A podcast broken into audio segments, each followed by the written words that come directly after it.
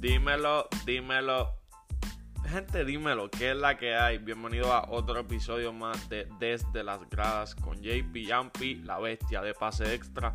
Gente, antes de comenzar, como siempre, les recuerdo seguirnos en todas las redes sociales como Pase Extra, Facebook, Instagram y YouTube. Oye, dale a la campanita en YouTube, papá. Dale a la campanita. Gente, esto va a ser un recap. Esto va a ser algo más, más fácil que lo de ayer, algo más sencillo. Voy a hablar, estuve todo el día viendo NBA. Quiero dar mis opiniones con respecto a todos los juegos. Así que voy a darle. Eh, primero que todo, gente. Miami Heat, Denver. Miami Heat, Denver. Juegazo. Fue un buen juego, obviamente hasta el tercer cuarto, acabándose el tercer cuarto, que fue que Miami Heat tomó la delantera, Miami Heat ganó 125 por 105. Gente, el equipo de Miami Heat demasiado defensivo, eh, un equipo que en la plantilla, en la plantilla no se ve tan duro, un equipo que tú lo ves y tú, bueno, es un buen equipo, no, no, no es muy muy peligroso. El equipo no, tú vas a Miami no es muy peligroso. En cambio el equipo de Denver, por lo menos a mí me gusta más esa plantilla, aunque respeto mucho a los Miami Heat. Pero ¿qué pasa? Denver no tiene a Jamel Murray. Eh, el, equipo, el juego estuvo súper bueno, súper pegado todo el tiempo. Pero cuando hacía falta ese jugador, ese gal, que pudiera meterle esos hit checks, que pudiera meterle los canastos difíciles, que a veces en el juego hay un run de 8-0 y tú necesitas un jugador que pues que coja la bola y diga yo voy a anotar. Y ese jugador, lamentablemente, que el Denver lo tiene, que es Jamal Murray, pues el día de ayer no estaba y hizo demasiada falta. Eh, obviamente fue un, fue un buen partido por ambos equipos.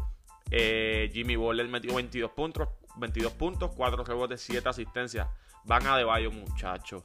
Oye, ese muchachito que bien lo hace, ese Van Adebayo, no importa. Oye, el macho de Van Adebayo era Luca, eh, y que Luca Doncic, era Nikola Jokic. Y como quiera que sea, lo hizo súper bien. es que la pone en el piso, se mueve tan rápido, sabe jugar en equipo.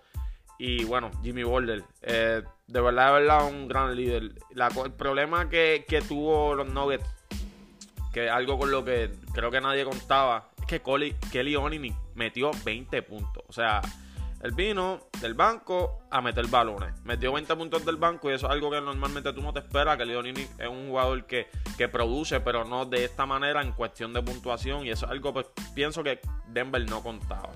Eh, ahora Denver, mira, en Denver nadie metió 20. El equipo de Denver siempre se divide los puntos. Eso no es un secreto, eso todo el mundo lo sabe. Pero nadie, no hubo un líder anotador. El más que anotó fue Jokic y Grant. Ambos metieron 19 puntos. Pero no hubo, ese es el problema, no hubo alguien, ningún jugador que pudiera capitalizar. Aunque esto es un juego de equipo, siempre hay un jugador que es el que opaca, el, jugador que carga el equipo, que se pone el equipo en el backpack y los carga. Y Denver Nuggets no lo tuvo.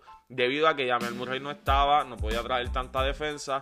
Y ese es el problema, todo recae sobre Jokic. Y ahí vemos el resultado. Jokic no lo hizo mal, 19 puntos, 7 rebotes, 6 asistencias. Esos son los números de él. Obviamente los trepa más pero no es que tuvo un mal juego.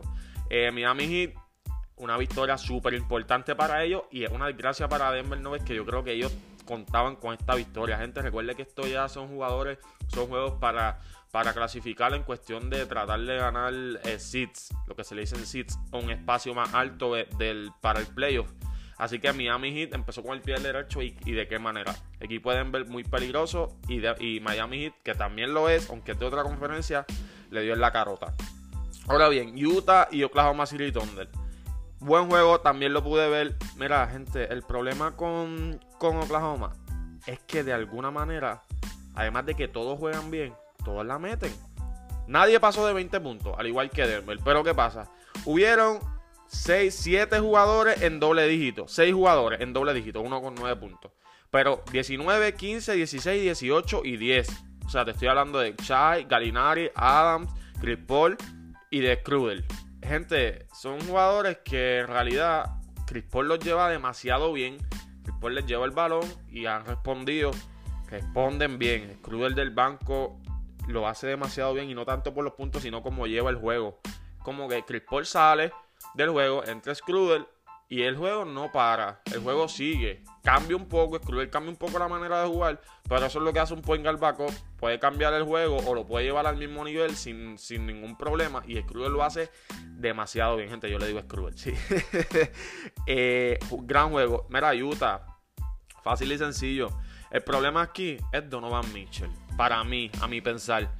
Donovan Mitchell y Rudy Gobert, los dos jugadores, yo creo que ellos no pueden, ellos no pueden coexistir.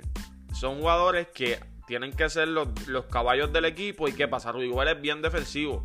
Y ofensivamente él puede cargar un equipo, un centro de 7-3 y lo hace súper bien. Pero ¿qué pasa? Donovan Mitchell coge mucho balón, tiene el balón mucho en la bola, lo hace todo bien. Oye, él, Donovan Mitchell lo hace ver como conito. Pero ¿qué pasa? No anota. Es demasiado inconsistente. Es un jugador que de jugado atrás tiró una y un paso solo y la falló. Y ese es el problema de Utah, que es ese jugador que en realidad debe, el jugador, vuelvo y digo, que, que, te debe cargar, no anota cuando tiene que anotar. Entonces, la bola se reparte entre Rudy Gobert y Donovan Mitchell. Y esto es lo que sucede, gente. Tampoco metió 20 puntos. El más que anotó de Utah Jazz metió 13 puntos y fue Donovan Mitchell. Y él tiró 15 veces. O sea, él tiró para 30 y metió 13. Sin contar que, que tiró triple. O sea, lamentablemente la bola no se, no se metió. Sabemos que Utah es un equipo defensivo, para mí, de los más defensivos de la liga.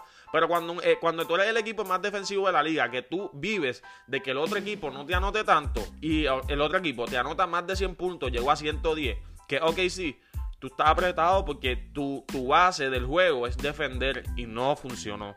Y realmente no funcionó porque el equipo de Utah no es un equipo anotador, es un equipo defensivo. Por eso es que le ganan a los equipos grandes. Pero cuando no pueden contenerlos, como Oklahoma, porque es que el problema es que la mueve bien. Utah se para, es bien famoso por pararse en una zona, una zona bien grande y defiende.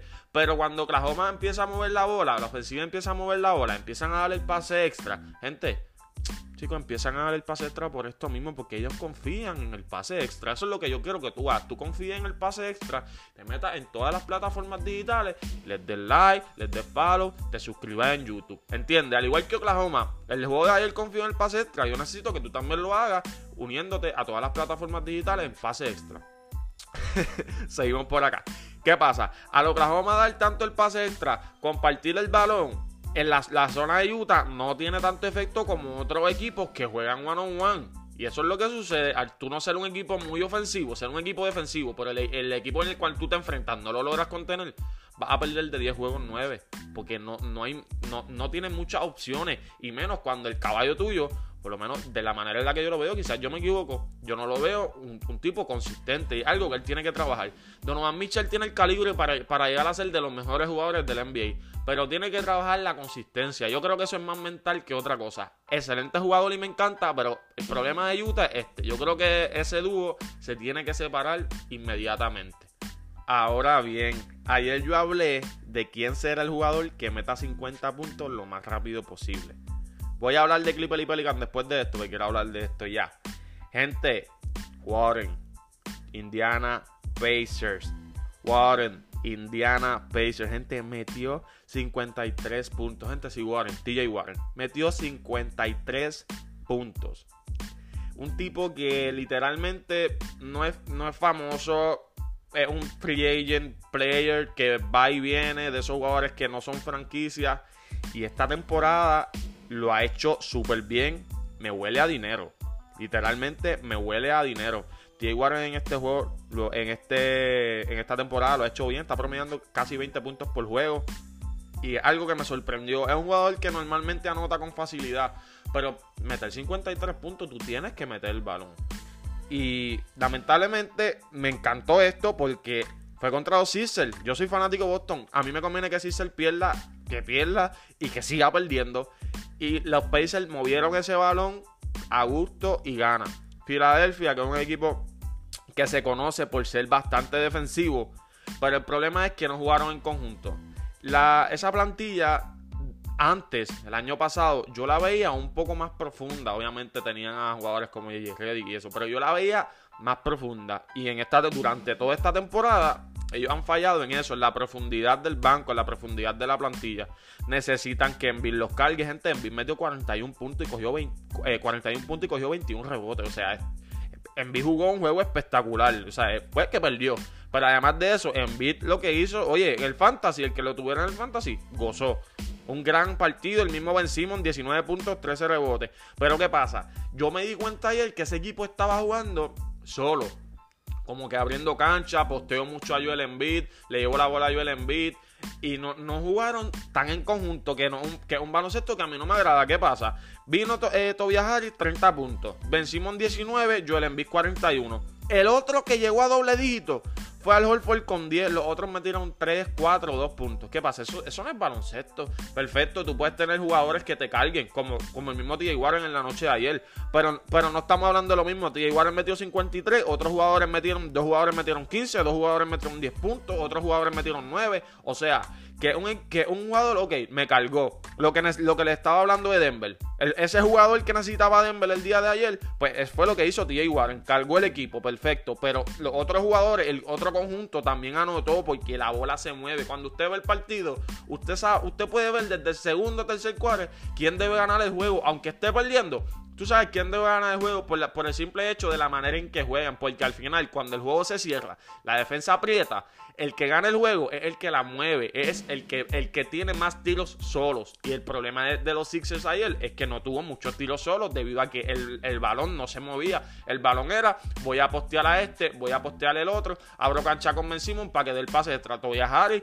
Metió mucha pelota porque es que Tobias Harris es un anotador natural, el tipo mete mucha bola. Pero me refiero a que al tú no jugar en conjunto es difícil ganar.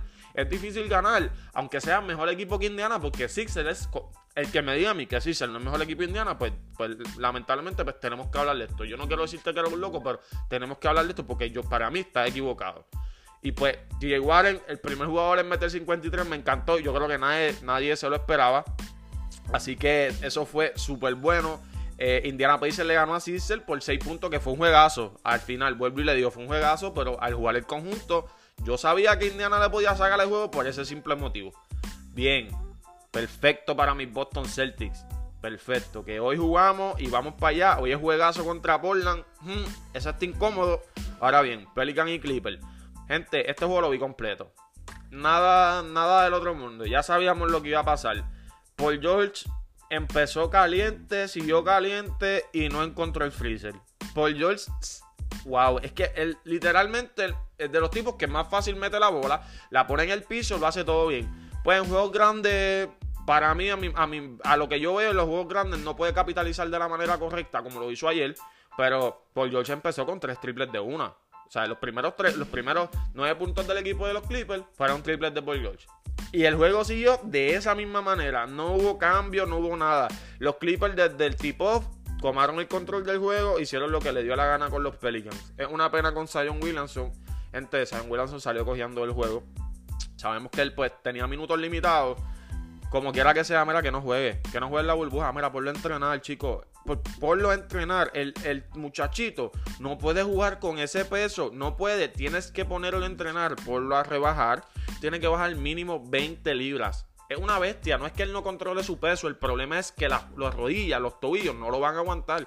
Gente, que lo pongan a entrenar. Que lo pongan a practicar cositas cosas de IQ, porque él es un gran jugador, no tiene cerebro en la cancha, un gran jugador, él va a la bola, cojo la bola, yo brinco más que nadie, tengo el físico mejor que nadie, pero la realidad es que el IQ de él, yo lo veo en cancha y está por el piso, un jugador que está en la NBA por su físico, por su manera de jugar, no por su inteligencia, y para tú ser un caballero de NBA, tú tienes que tener más de una cosa, que el baloncesto aquí todo el mundo sabe que es más mente que físico. Y creo que la mejor jugada de los Pelicans es, mira, siéntalo. Ya yo estoy apretado. La NBA quería que Pelican pasara, pero ya Pelican se apretó, se apretó. Perdió los primeros dos juegos, ya mentalmente está, ya mentalmente no van a ganar. Y ahora con Zion Williamson menos. lo lamento por JJ Reddick. JJ Reddick, primer season que no va a entrar a playoffs. Lo siento mucho. Ahora bien, mira, los Pelicans tienen que entender que el mejor jugador de ellos es Ingram. Ellos necesitan entender eso. Ingram es de los más minutos que juega, pero no es que coge tanto tiro. Bien, el más tiro que coge es Reddick, porque pero Reddick es un tirador natural, pero en realidad Ingram es el go, el go to guy del equipo. El tipo que tú le das la bola, anota, papá. Tú le llevas la bola, anota, papá. Y el equipo de Pelican a mí me encanta. La franquicia se ve bien. Son jugadores que yo me disfruto verlo. Pero la realidad es que contra equipos grandes, los Clippers de la vida, los Lakers de la vida, eh, los Sixers de la vida, los Milwaukee, los Celtics, papi, los Celtics de la vida también. Eso me lo apuntas por ahí. Pues, ¿qué pasa? Son, esos contra, contra, cuando juegan contra esos equipos, no pueden hacer mucho debido a esto Así que yo creo que los Pelicans deben de darle descanso a Zion Williamson y nada, que se relajen, que se disfruten la burbuja de Orlando, que no hay coronavirus y que se queden ahí tranquilos. JJ Reddick, gente, yo quiero hablar de JJ Reddick, dame 30 segundos. Mira, JJ Reddick es un tipo que yo lo veo. yo, yo no puedo creer muchas veces cómo él anota la bola, porque él literalmente necesita una cortina para dar un dribble al lado derecho o al lado izquierdo y él la tira. Y de 10 tiros él va a meter 7. O sea, es un tipo que yo digo, wow, que mucha bola mete. Yo lo quiero en Boston Celtics por eso. Pero bueno, eso, esos, son otros esos son otros temas. Gente, eh, voy a hablar de los Clippers. Nada, eh, el 24 puntos, 6 rebotes, 5 asistencias. Es kawaii, es la garra, no hay mucho que decir. Eh, para mí es el mejor two-way player de la liga ahora mismo demasiado ofensivo, súper extremadamente defensivo. Eh, Paul George, 28 puntos, como les dije. Oye, ese es Rey Jason. Rey Jason es. Él viene del banco, gente. Rey Jason viene del banco, aunque él puede ser regular en cualquier equipo de la NBA que obviamente no tenga un, point elite. Y que bien lo hace. Él viene del banco al igual que Scruder al igual que Schroeder. Él viene del banco a cambiar el juego. ¿Y de qué manera? Porque, porque ¿qué pasa? Clipper tiene un, un point guard super defensivo con Patrick Beverly. Ok, Patrick Beverly, siéntate. Viene Ray Jackson y Ray Jackson cambia el juego literalmente porque es un point guard que no defiende mucho, pero es completamente ofensivo. Y lo hace muy bien. Nada, Clipper dio un viaje. Dio 103 a 126. Eso, bueno, descansito. Ahora bien, voy a hablar del último juego de la noche. Hoy yo sé que estaban esperando por este momento. Lakers y Raptors. Juegazo. Gente, juegazo. Se acabó 92 a 107. Eso fue al final. Eso fue un juegazo. Desde el principio hasta el fin lo vi completito. Juegazo, juegazo. Eh, bien, hay que hablar de varias cosas. Eh, yo para mí, el problema de la burbuja para muchos equipos que necesitan que los jugadores den su máximo durante todas las noches, como los Lakers, que tienen una que tienen una plantilla súper grande. O sea, tienen sobre nueve jugadores que pueden jugar en la NBA sin ningún problema, que pueden coger minutos y responsabilidad sin ningún problema. Pero además de eso, necesitan que los LeBron James de la vida, los Anthony Davis de la vida, siempre remarquen cada noche, anoten cada noche, de lo mejor decir, cada noche, porque son jugadores que hay que guiar. Por eso es que junto a LeBron son buenos y sin LeBron no lo son, porque son jugadores que hay que guiar para que puedan anotar y puedan verse bien en la cancha. Gente, yo vi unos Lakers cansados. Esto era lo que quería decir. Yo vi unos Lakers agotados. Quizás estoy equivocado y estuvieron más de 24 horas de descanso. Eh, en realidad, eso es una liga bien difícil. Eh, yo no sé si para ellos 24 horas de descanso sea suficiente. Pero yo los vi, mm, yo los vi de esta manera. Y especialmente a Anthony Davis, yo lo vi que no hacía nada. Literalmente, en un momento yo dije, mira, siéntalo. O sea, eh, no, no producía, no quería, él no quería ni, que le pasara la hora. Yo lo veía, la, cara de él y él, no quería estar ahí. LeBron James, como siempre, hizo todo lo que pudo. Porque, gente, si hay algo que decir, es que LeBron James está en playoff mode. Yo veía a LeBron y él decía, dame la bola, yo voy a anotar. Y él anotaba. El problema es que, vuelvo y les digo, estaba solo. LeBron James metió 20 puntos, 10 rebotes, 5 asistencias. Juegazo, gente. O sea, eso es un juegazo. Él tiró 15 veces, metió 7. Más del 50% de field goal. Pero ¿qué pasa? Anthony Davis, 14 puntos, 6 rebotes. Se supone que Anthony Davis sea el mejor anotador del equipo noche tras noche. Y LeBron James lo ha dejado ser durante toda, durante todo este season. LeBron James le ha llevado la bola. Y Anthony Davis ha capitalizado y ha anotado. En la noche de ayer esto no, no sucedió. Y, no, no, es que no la metió, es que no tiró. Gente, Anthony Davis tiró 7 veces al canasto. Mi mejor anotador tiene que tirar sobre 15 tiros al canasto para poder cargarme. Por eso es que le digo que se veía cansado, se veía que no quería jugar.